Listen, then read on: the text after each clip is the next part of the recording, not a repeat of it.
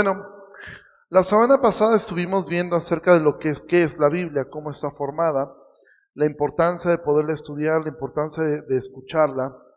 Y hoy vamos a comenzar a ver acerca de una forma, un, método de estudio que es el método que nosotros eh, consideramos que, que es el más apropiado, que es el método de estudio inductivo. Cuando tú escuchas esta palabra inductivo, evidentemente cuando hablamos método de estudio inductivo, nos deja claro que evidentemente deben existir otro tipo de, métodos, ¿no? Obviamente por, eh, descalificación nos queda, eh, si está el método inductivo, pues debe existir un método deductivo.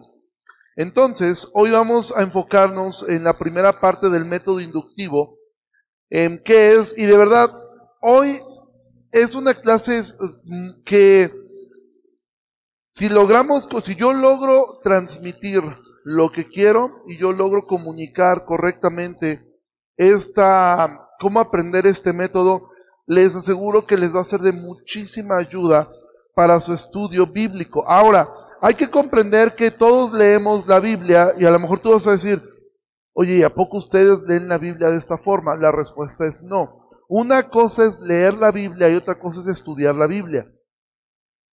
Es muy importante que tú tengas una lectura de la Biblia completa, aunque no te detengas a hacer todo esto. Simplemente léela, o sea, aliméntate, lee. Pero cuando haya algo que te llame la atención, detente. Y también yo te animo a que tengas la costumbre de estudiar por lo menos un libro de la Biblia y entonces en ese en tu estudio personal si puedes aplicar esto. Obviamente si algún día te toca a ti enseñar eh, a, algún texto de esto, y no me refiero a enseñarlo delante de la iglesia, enseñarlo a tus hijos, enseñarlo a tu esposa, enseñarlo a alguien, esto te va a ayudar mucho para poder comprender correctamente qué es lo que la palabra de Dios nos quiere enseñar. Entonces, eh, vemos esto, que es el método inductivo. ¿Qué es el método de estudio bíblico inductivo? ¿Sí? Eh, esta es una definición. El estudio bíblico inductivo es la examinación, ¿sí? es examinar cuidadosamente el significado específico de un texto. Es decir, ¿qué es lo que hago yo con el método inductivo? Yo lo que hago es examinar con sumo cuidado el significado ¿sí? de un texto mientras que el estudio deductivo razona de lo general a lo específico, el estudio inductivo razona de lo específico a lo general. Lo voy a explicar de esta forma. Como la palabra lo dice, inductivo y deductivo, cuando tú ocupas eh, tus deducciones, tú generalmente vas a utilizar lo que tú ya conoces.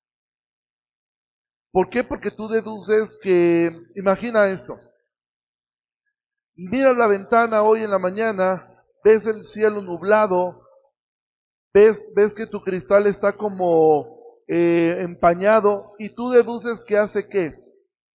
Que hace frío. Tu deducción lógica te lleva a eso, simplemente tú miras y ya tú piensas que hace frío. Ahora, por el otro lado, tú vas, voy a poner otra ilustración.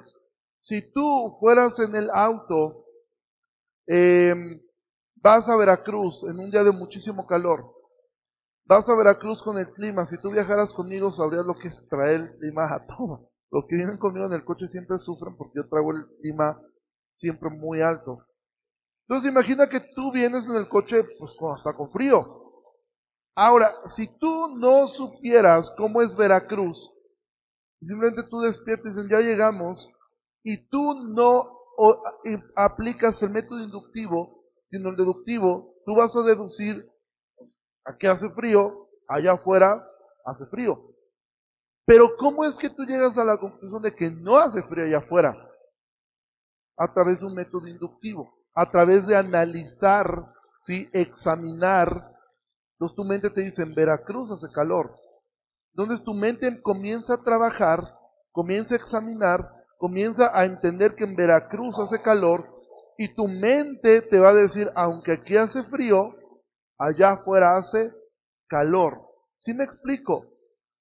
Ahora, ¿cuál es el problema de usar el método deductivo al momento de estudiar la palabra? Que de hecho, quiero decirte algo, el método, el método deductivo es el método que más utilizamos por default. Generalmente leemos la Biblia de esa forma. O sea, tú lees un texto y dices, ah, yo creo que esto significa esto. Yo deduzco que esto significa tal cosa. ¿Por qué? Pues porque así pienso yo. Porque yo me imagino que esto quiere decir tal cosa, que esto va hacia acá. Entonces yo deduzco, leo y deduzco. ¿Sí? Pero cuando tú ocupas solamente el método deductivo, tú vas a, a caer en muchos errores. ¿Por qué razón?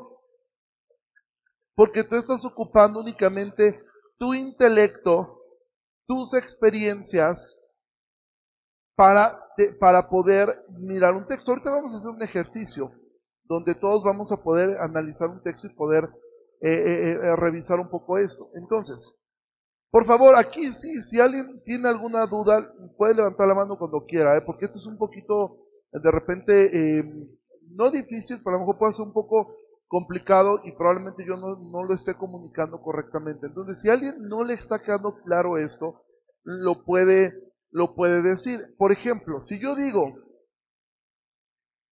eh, todos los seres humanos son mortales.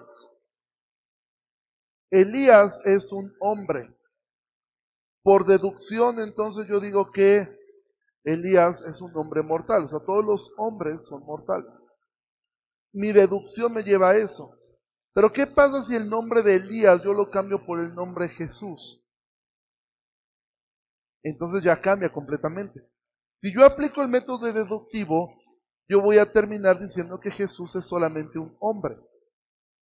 Si yo aplico el método inductivo y entonces examino quién es Jesús, examino el significado de lo que él ha hecho, entonces voy a comprender que cuando o tengo este texto o esta, o esta oración, yo debo sacar una conclusión distinta a la que mi mente me dicta. ¿Sí me explico?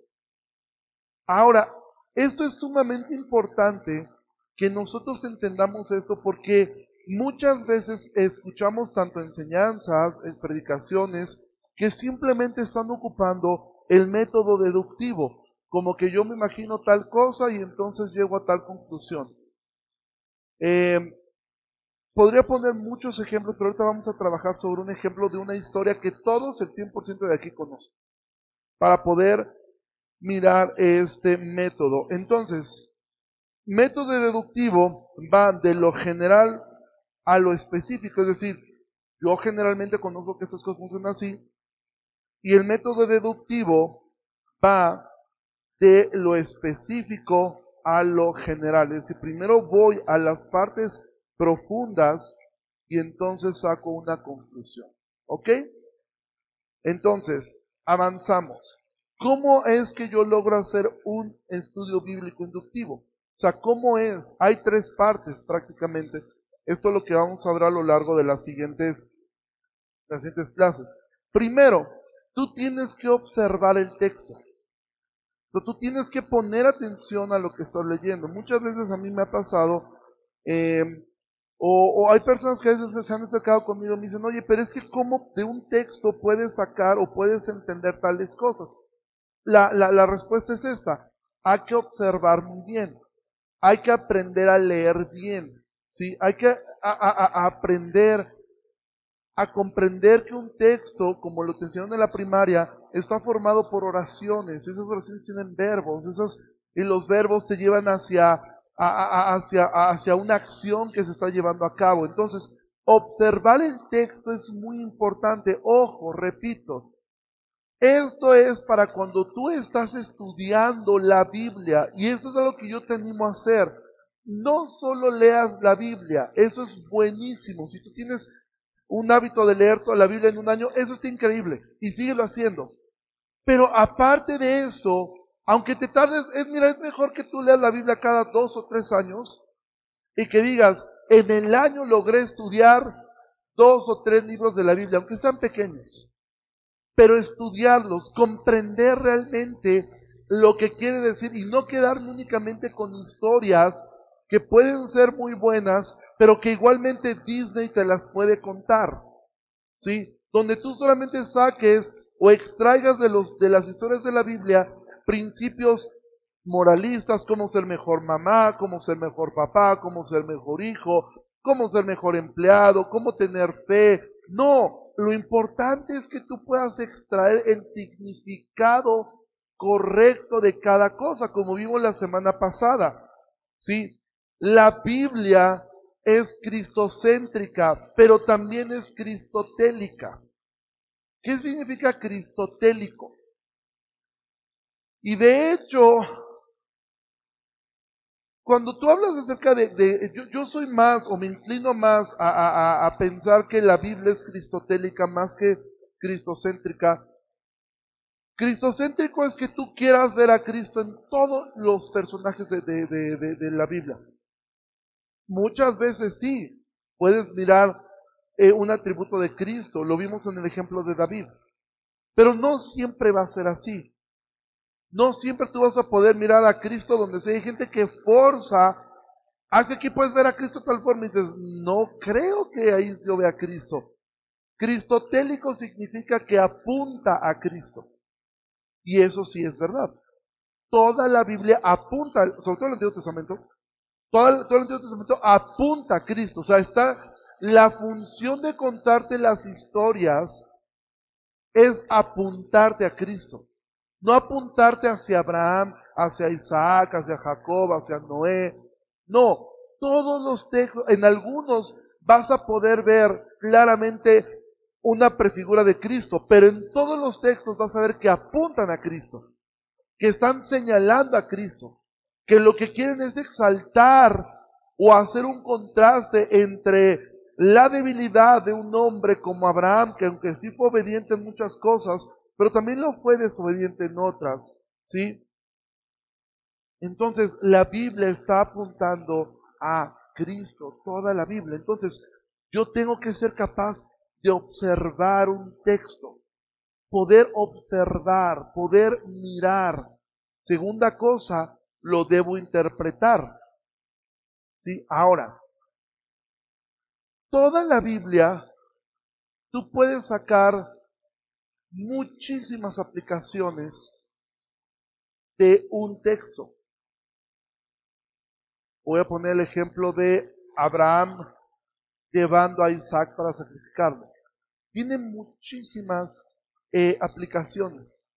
Puedo aprender, puedo aplicarlo para enseñar obediencia de un, de un padre. Puedo aplicarlo para enseñar acerca de cómo todos debemos sacrificar los ídolos.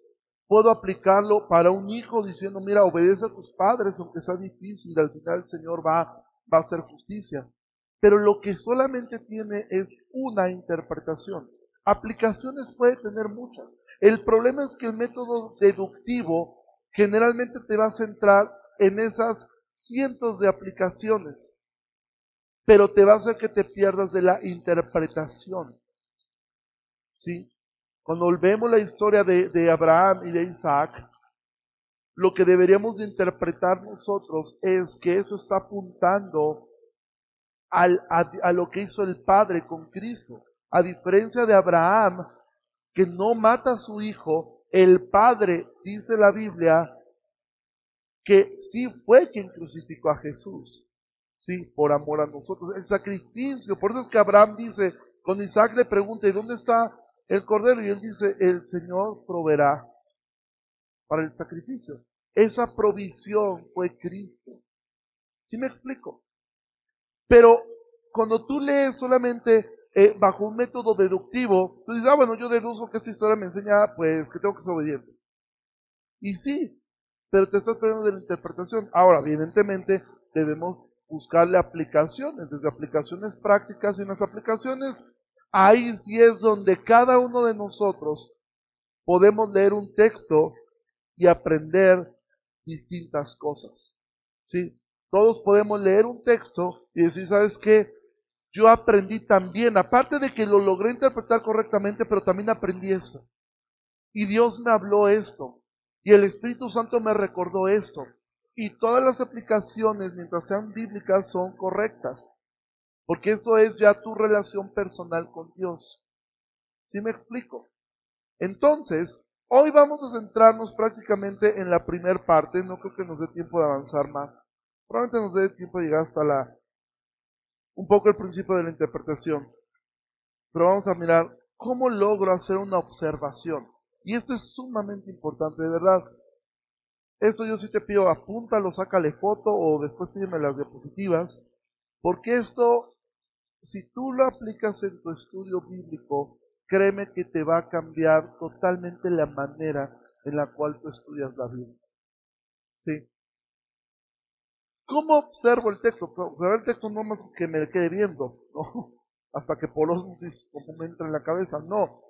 Observar el texto es esto, es poder poner atención y hacernos algunas...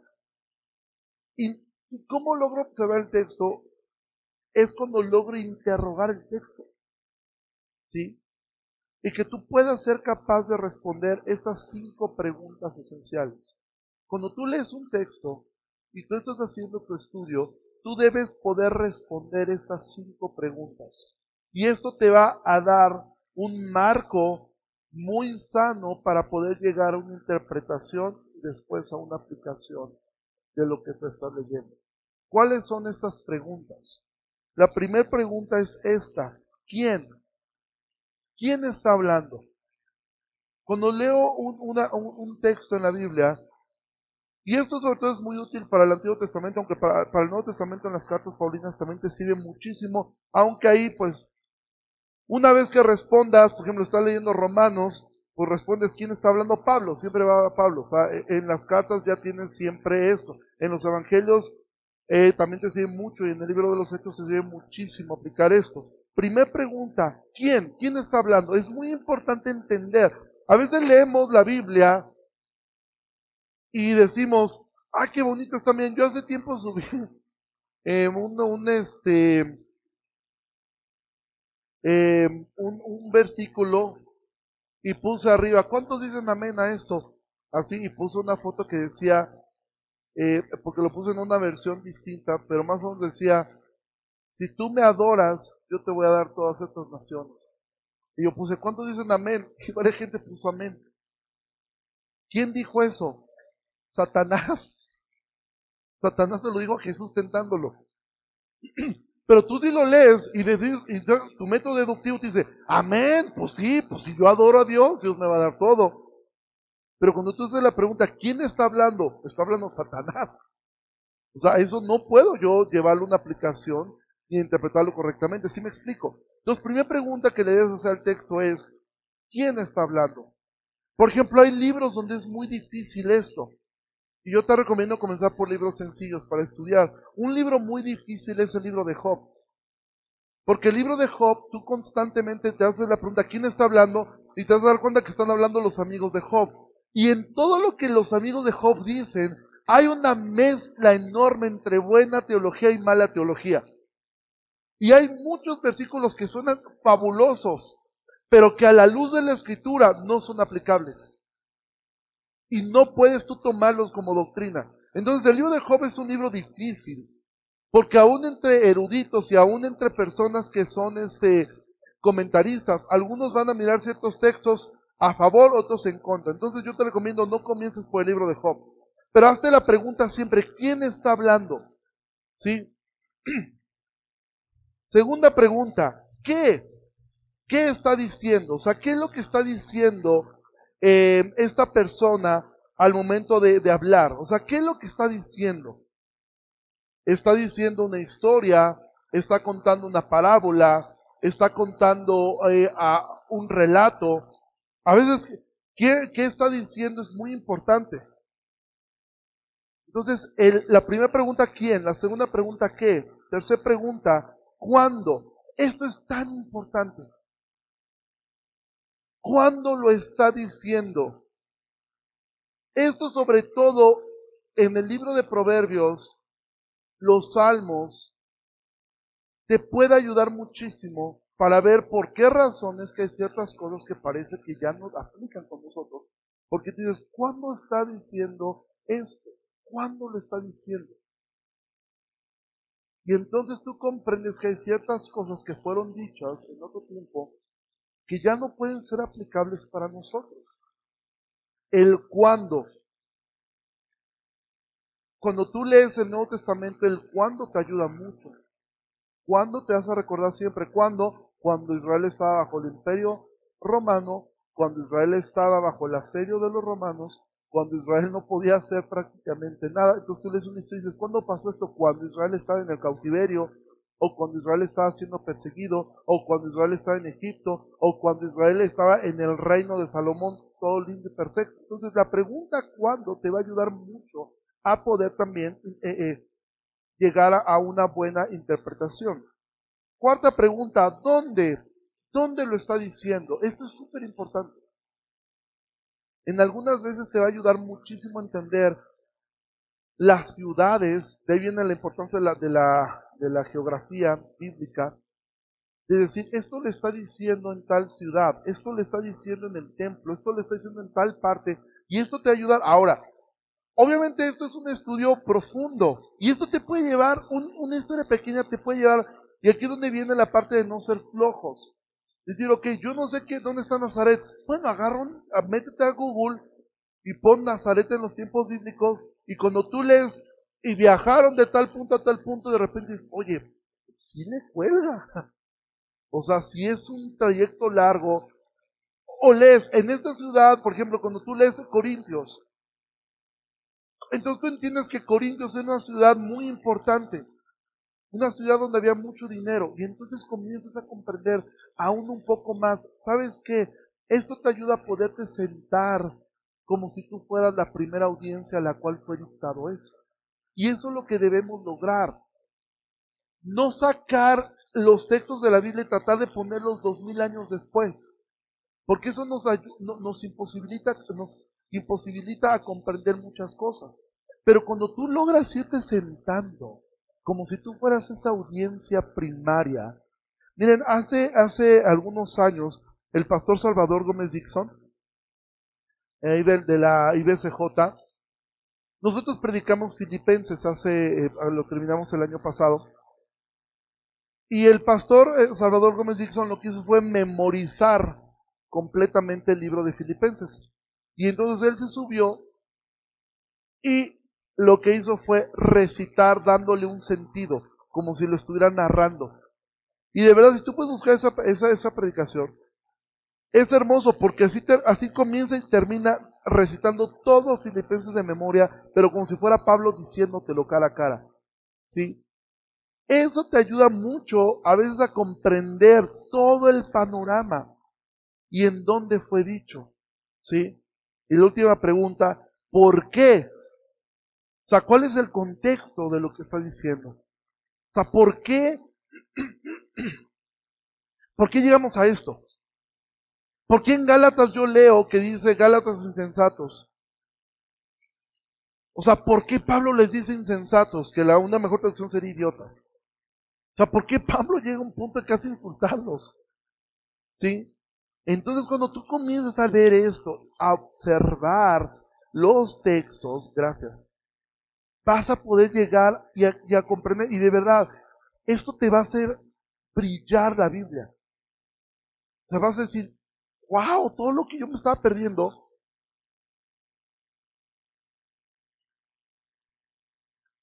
Simplemente por usar mi deducción y decir, ah, yo creo que eso se trata de esto. ¿Ok? Entonces, ahora les voy a pedir, por favor, voy a darles tres minutos. Y quiero que vean por sus Biblias al libro de Lucas. Vamos a hacer este ejercicio. Lucas capítulo 30. Es una historia que todos ustedes conocen.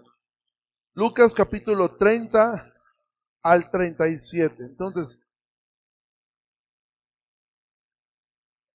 Perdón, Lucas 10, yo me inventé. Lucas 10, versículo 30 al 37. ya me inventé yo más. a ver, están atentos, están en Biblia. Lucas 10, versículo 30. Lo voy a leer ahora. Voy a leer el texto y yo lo que quiero es, imagina que te invitaron a predicar a un estudio de mujeres, o te invitaron a predicar a una iglesia, o a un estudio, no sé dónde sea, O el pastor te dijo, ¿sabes qué? Quiero que prediques este texto y le enseñes acerca de esto. Entonces, ahí va tu lectura. Y todos leemos, yo lo leo, dice, respondiendo Jesús dijo, un hombre descendía de Jerusalén a Jericó y cayó en manos de ladrones, los cuales le despojaron e hiriéndole se fueron, dejándole medio muerto. Aconteció que descendió un sacerdote por aquel camino y viéndole pasó de largo. Asimismo un levita llegando cerca de aquel lugar y viéndole pasó de largo. Pero un samaritano que iba de camino vino cerca a él y viéndole fue movido a misericordia y acercándose vendó sus heridas, echándoles aceite y vino, poniéndole en su cabalgadura, lo llevó al mesón y cuidó de él. Otro día el partido sacó dos denarios y los dio al mesonero y le dijo, Cuídamele, y todo lo que gastes de más yo te lo pagaré cuando regrese. ¿Quién pues de estos tres te parece que fue el prójimo de aquel que cayó en manos de los ladrones? Él dijo, el que usó misericordia de él. Entonces Jesús le dijo, ve y haz tú lo mismo. Ahora, voy a darte un minuto para que puedas mirar el texto y tú puedas responder, no van a responder todos, responder de qué predicarías. ¿De qué predicarías? O sea, ¿cuál sería el título de tu predicación o cuál sería el propósito? O sea, ¿qué es lo que tú quisieras enseñar de este texto? ¿Ok? Entonces, véanlo, observenlo durante un minuto, lo que yo voy buscando aquí. Otra cosa, mientras ti no tenemos el tiempo de que puedas hacer todo esto, pero vamos a hacer juntos. Ok. Piensa en tu mente. Ya te habla el pastor, Sujel Michelin dice que un buen sermón es el que puede pasar, pasar la prueba de las 4 de la mañana. ¿Cuál es la prueba de las 4 de la mañana? Sujel Michelin dice que la, una forma de comprobar que tu sermón va a ser efectivo es si tu esposa te despierta a las 4 de la mañana, tú estás dormido el sábado, y ella a las 4 de la mañana te despierta y dice, ¿de qué vas a predicar al rato? Y si tú puedes responder en una frase corta lo que vas a predicar, entonces es muy probable que tengas muy claro tu mensaje. Entonces una frase larguísima para explicar lo que vas a predicar, es muy probable que todavía no tengas muy claro de lo que vas a hablar. Entonces tienes que ser capaz que a de la mañana yo voy a predicar acerca de la justificación de Dios y el problema de las obras. Punto. O sea, ya entendí. Tienes claro lo que vas a hablar. Si tú te arrancas a una super explicación, es muy probable que no tengas tan claro. Entonces, Vamos a observar el texto. Primera pregunta de lo que acabamos de leer. ¿Quién está hablando? Jesús. Entonces tenemos aquí nuestra primera respuesta. Jesús es quien está hablando. ¿Sí? Ahora, ¿qué está diciendo Jesús? ¿Qué está contando? Una, una parábola. Entonces, ¿qué es lo que está? Jesús no está contando una historia Jesús está contando una parábola. Ahora, yo aquí me puedo detener mucho tiempo. Yo aquí me puedo detener a, entender qué es una parábola. Y aquí es donde yo te animaría a ir a un diccionario y, entender qué es una parábola. Si yo te pregunto ahorita qué es una parábola, algunos de ustedes podrán saber, otros deducen saber o piensan que saben, ¿sí? Pero aún yo puedo ir más profundo para entender, bueno, ¿por qué contó Jesús parábolas? ¿Sí? Y eso te podría llevar a muchas cosas. Um, necesitamos checar lo del internet, se me está yendo muchísimo. Este. Entonces Jesús es quien está hablando, está contando una parábola. Entonces, Ahora, cuando yo entiendo que las parábolas, primer cosa, y esto te lo doy como tú puedes llegar a tu estudio a estas conclusiones. Las parábolas de Jesús fueron contadas por una razón. Jesús dijo que ya no les iba a hablar claramente, sino les iba a hablar únicamente por parábolas para que oyendo no entendieran. Entonces la razón de las parábolas era ocultar un mensaje. ¿Para qué? Para no generarles más condenación. Porque mientras más entendieran, más culpables eran. Segunda razón, todas las parábolas, todas, absolutamente todas las parábolas, tienen la misma enseñanza. ¿Cuál es la enseñanza de todas las parábolas? La salvación. Todas las parábolas tienen como fin enseñarnos esto. Tú lees la parábola de los cuatro suelos, o más conocida como la parábola del sembrador. La razón de esa parábola es ver cuál es la condición de una persona que es salva, etc. Ahora, ¿cuándo lo está diciendo? Aquí es donde ya entramos a cómo voy a poder responder esta pregunta. Las siguientes tres preguntas, ¿cuándo lo está diciendo? ¿Dónde lo está diciendo? ¿Y por qué lo está diciendo? Esto forzosamente me va a tener que llevar a leer el contexto. El contexto, mira, si hubiera un tablero de ajedrez y hubiera piezas importantes en la interpretación bíblica, el contexto es el rey. Lo más importante siempre va a ser el contexto. El contexto es lo que te va a ayudar a poder eh, observar correctamente esto. Entonces, ¿cuándo le está diciendo? Bueno, para poder responder Para poder responder esa pregunta, yo necesito entonces ir a mi Biblia y entonces poder leer, en este caso, lo mejor siempre leer por lo menos un capítulo atrás, un capítulo adelante, y eso te da el contexto. Pero en este caso vamos a irnos al contexto inmediato, ¿sí? Que es a partir del versículo 28. Dice, he aquí, un intérprete de la ley se levantó y dijo para probarle, Maestro, haciendo qué cosas heredaré la vida eterna. Entonces, ¿cuándo dijo esto? Cuando un intérprete se, se acercó a él. ¿Sí? ¿Cuándo? ¿Sí? Un intérprete se acercó. Un intérprete, perdón, intérprete, ahí dice intérprete. Entonces, ¿dónde, lo, lo, lo, ¿dónde ocurre esto? ¿Sí?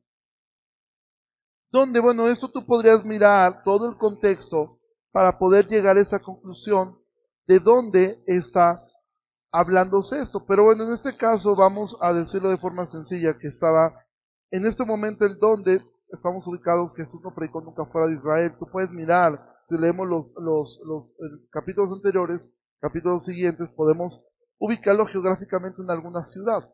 ¿Sí? Pero ahora viene la pregunta importante, ¿por qué lo está diciendo? Y es aquí entonces donde tenemos que ir al nuestro texto. ¿sí? Entonces, tenemos aquí que responder, ¿cuándo? Bueno, ya dijimos cuándo, cuando este intérprete se acercó. Ahora, es muy importante ver que este intérprete se acercó ¿Con una buena intención o con una mala intención? Mala, porque dice que se acercó para qué? Para probarle. O sea, la intención de este hombre no fue buena. Él realmente no tenía una intención correcta. Él realmente lo que quería era probar a Jesús. Es decir, él quería, los intérpretes de la ley eran lo mismo que los abogados. ¿Sí? En Estados Unidos hay un capítulo eh, que me encanta, a lo mejor va a sonar feo, ustedes no lo ven, está bien. Eh, hay un capítulo de Los Simpsons donde, eh, donde el señor Burns tiene que contratar a, un grupo de abogados. Y el señor Burns les dice, a ustedes los abogados los amo tanto y los odio igual. Sí, porque por un lado los necesita, pero por el otro lado sabe que un abogado, todo lo que tú digas incorrecto. De hecho, siempre en un juicio es sumamente importante el uso de las palabras. Y por eso es que un abogado te checa todo, porque una mala expresión, el abogado de ahí se agarra y te tumba todo. ¿Sí? Entonces, los intérpretes de la ley eran los abogados de este tiempo. Ellos interpretaban la ley y por ende la aplicaban.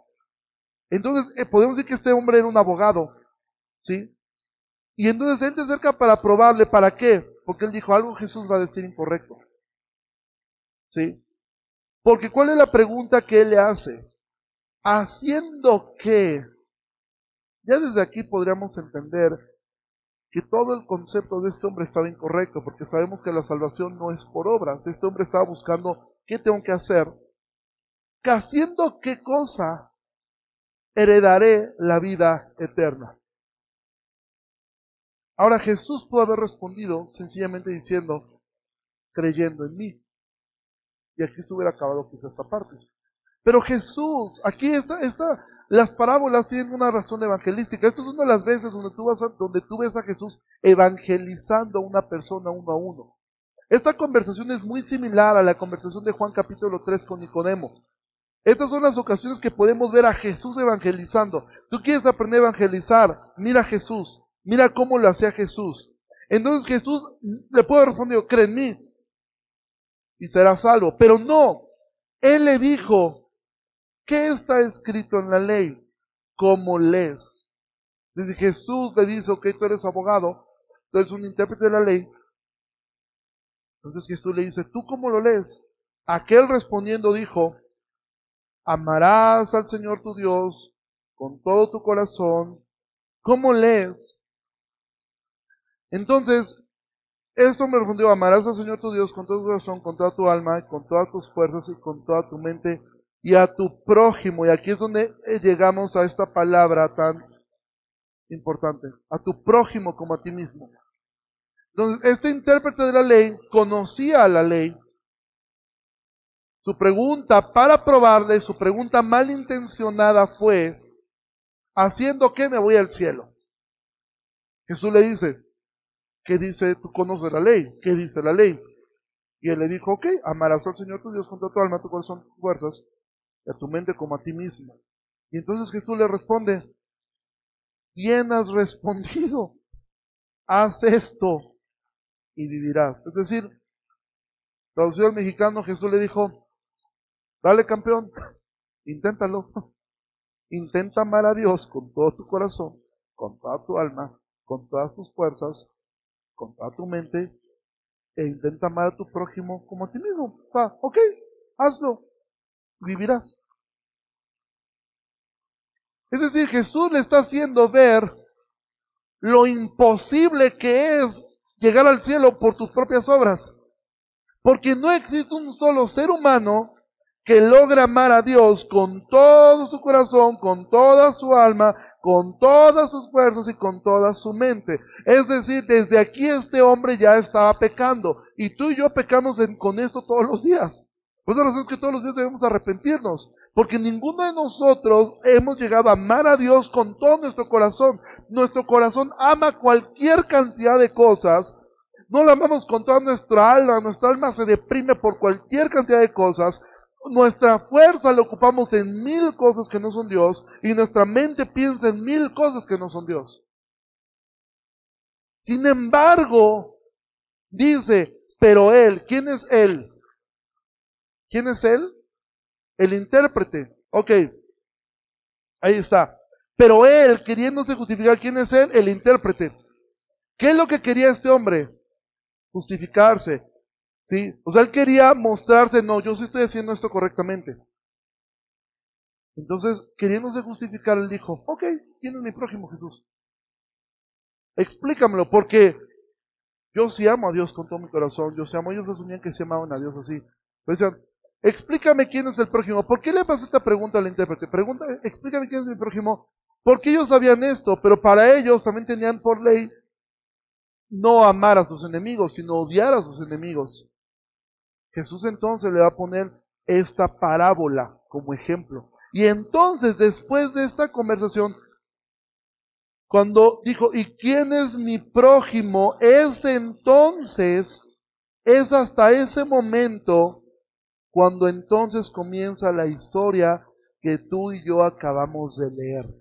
Versículo 30, respondiendo Jesús dijo, un hombre descendía a Jerusalén, es decir, la parábola del, del buen samaritano tiene como propósito responder a la pregunta, ¿quién es mi prójimo? Debido a que este hombre quería justificarse. Ya te estás dando cuenta cómo a lo mejor tu tema de predicación ya está muy lejos de lo que realmente Jesús quería enseñar.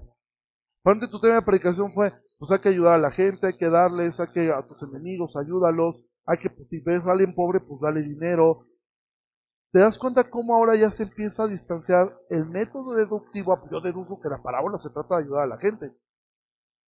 a cuando tú lo ves de una forma inductiva. ¿Sí lo estás notando?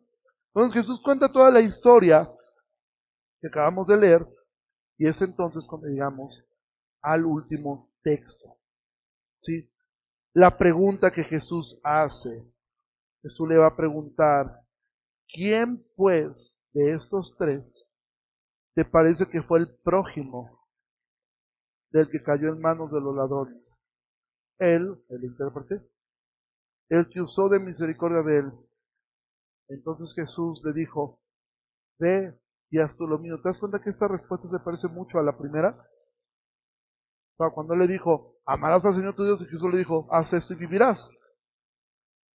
Jesús le vuelve a decir lo mismo dos veces. Solamente que ahora le cuento una historia. Este hombre aparentemente le entendió. Ok. Él quiso misericordia con él. Y Jesús le dice, ve y haz tú lo mismo. Es decir, ok, ahora intenta amar a tu prójimo de esta forma. ¿De qué forma, Jesús? De la forma que te acabo de contar. Este hombre amó al prójimo. Sí. Ve y haz tú lo mismo. Es decir, entonces con esto concluimos. ¿Cuál era la intención de Jesús de contar esta historia? La intención de Jesús era poder em, enseñarle a un hombre acerca de la justicia social, acerca de, de que tenemos que dar, mira, esta historia ha sido tan mal utilizada, esta es la historia por la cual mucha gente cree que por sus obras se verá el cielo. Yo sí doy dinero, yo ayudo a los pobres. Jesús lo que le dijo, veías tú lo mismo. ¿Qué? Da todo lo que tienes por ayudar a tu prójimo. ¿A cuál? A todos. ¿Alguien puede hacer eso? Hay gente que piensa que se verá el cielo porque ayudó a, a los pobres. Ok, ponte tú que eso valiera algo. ¿Cuántos pobres necesitas ayudar para llegar al cielo? Siempre hay pobres. ¿Cuántas personas tú podrías hacer que Dios te dijera, ah, es que yo ayudé a, a, diez mil niños de la calle? Sí, pero había millones en la calle. No solamente había... No, pero yo vendí todo lo que tenía y pude alimentar a todos los niños de Somalia. Pues sí, pero el continente africano se está muriendo de hambre.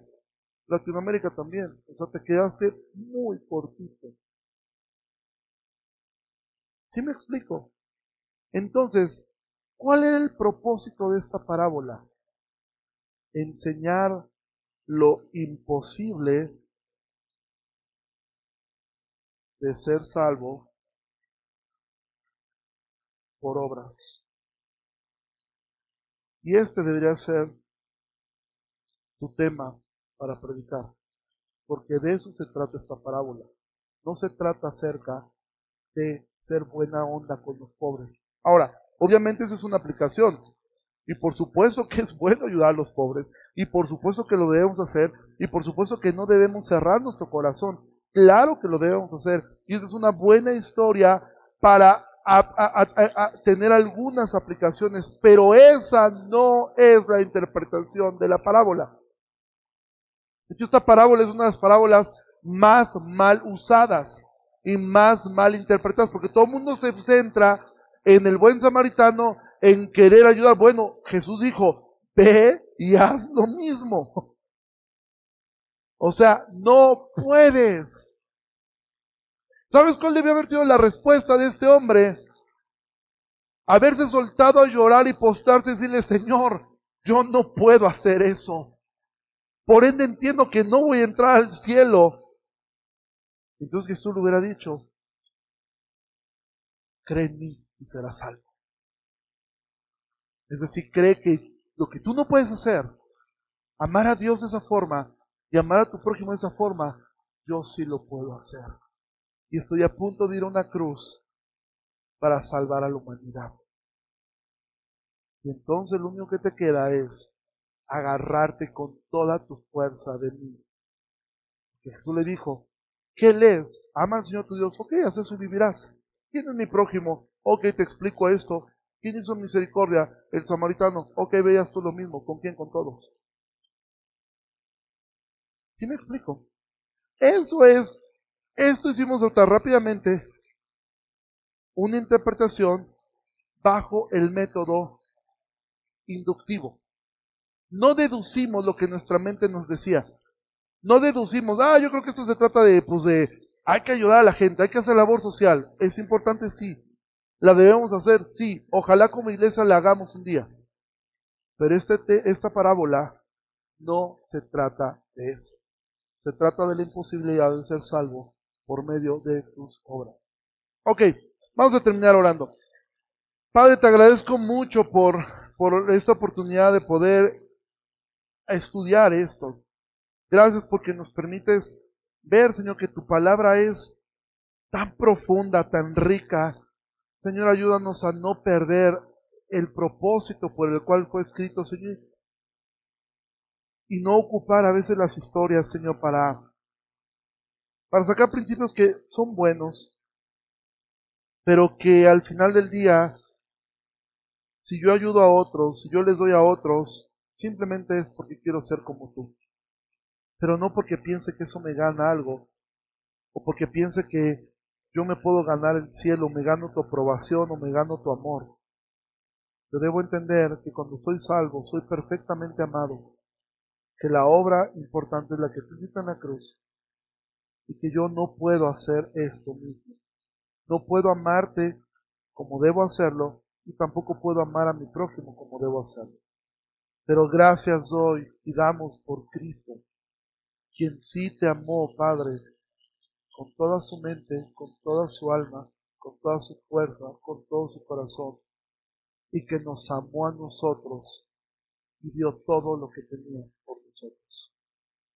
Y tú eres quien nos justifica. Nosotros, así como este abogado, como ese intérprete de la ley, Muchas veces intentamos justificarnos a nosotros mismos, pero no podemos.